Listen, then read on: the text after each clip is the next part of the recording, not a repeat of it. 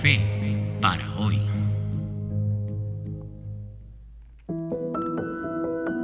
¿Mucho ayuda el que más estorba? sí, sí, ya sé. Quizá piensas que me equivoqué porque la frase correcta es mucho ayuda el que no estorba, ¿verdad? Pues no, no, no es así. Porque cuando hablamos de fidelidad a Dios, conviene muchas veces colocar algunos estorbos. Ok, te explico mejor. Antes de que pauses este podcast y te vayas a escuchar otra cosa. Hay un texto muy interesante en el libro de Primera de Samuel, el capítulo 3, el versículo 13, que dice así: Y le mostraré que yo juzgaré su casa para siempre, por la iniquidad que él sabe, porque sus hijos han blasfemado a Dios y él no los ha estorbado. Mira, tenemos a dos muchachos aquí, hijos del sacerdote Elí, a quien Dios está por juzgar por su comportamiento inicuo y blasfemo. Y el problema es que Elí, de acuerdo a la Biblia, no los había estorbado. De paso, qué interesante es que esta versión de la Biblia, la Reina Valera, lo traduzca como estorbado y no reprendido. Es cierto, hay otras versiones que sí colocan reprendido y no está mal. Pero creo que el sentido más literal es, de hecho, estorbar.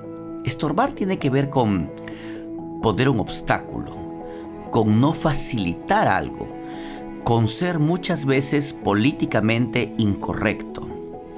Y bueno, en este caso, el padre de estos jóvenes, Elí, prefirió tener un momento de paz en vez de poner un obstáculo a la mala conducta de sus hijos. Así es mi amigo. El camino más corto siempre, siempre termina siendo el más miserable. O sea que por ahorrarte un disgusto ahora con el hijo pequeño, por no ponerle una traba a su comportamiento inmaduro, vas a cosechar la amargura de verlo convertido en un joven sin reglas, rebelde, que solo trae dolor a tu corazón? Recuerda que el disgusto que te ahorras ahora por no estorbar se convertirá en el dolor de tu corazón mañana.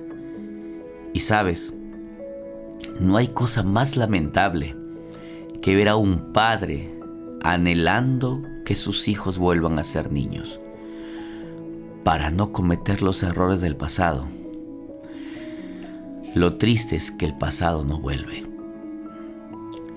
Pero, pero, un momento. Conociendo a mi audiencia, tú dirás, pero yo no soy padre. Es más, ni siquiera tengo novia. bueno, no puedo hacer nada por ti en ese asunto. Pero sí te diré que la misma actitud se puede tomar en la vida diaria. La actitud de no ponerse estorbos ¿Cuántas veces has hecho cosas con los siguientes pobres criterios? Ah, es que me gusta, es que todos lo hacen, pero ¿qué tiene de malo? Etcétera. Y la lista sigue. Pues no, ya no. Tienes que aprender a poner freno. Tienes que entender que la mejor manera de vivir es colocando a la voluntad de Dios como límite, límite a mi vida.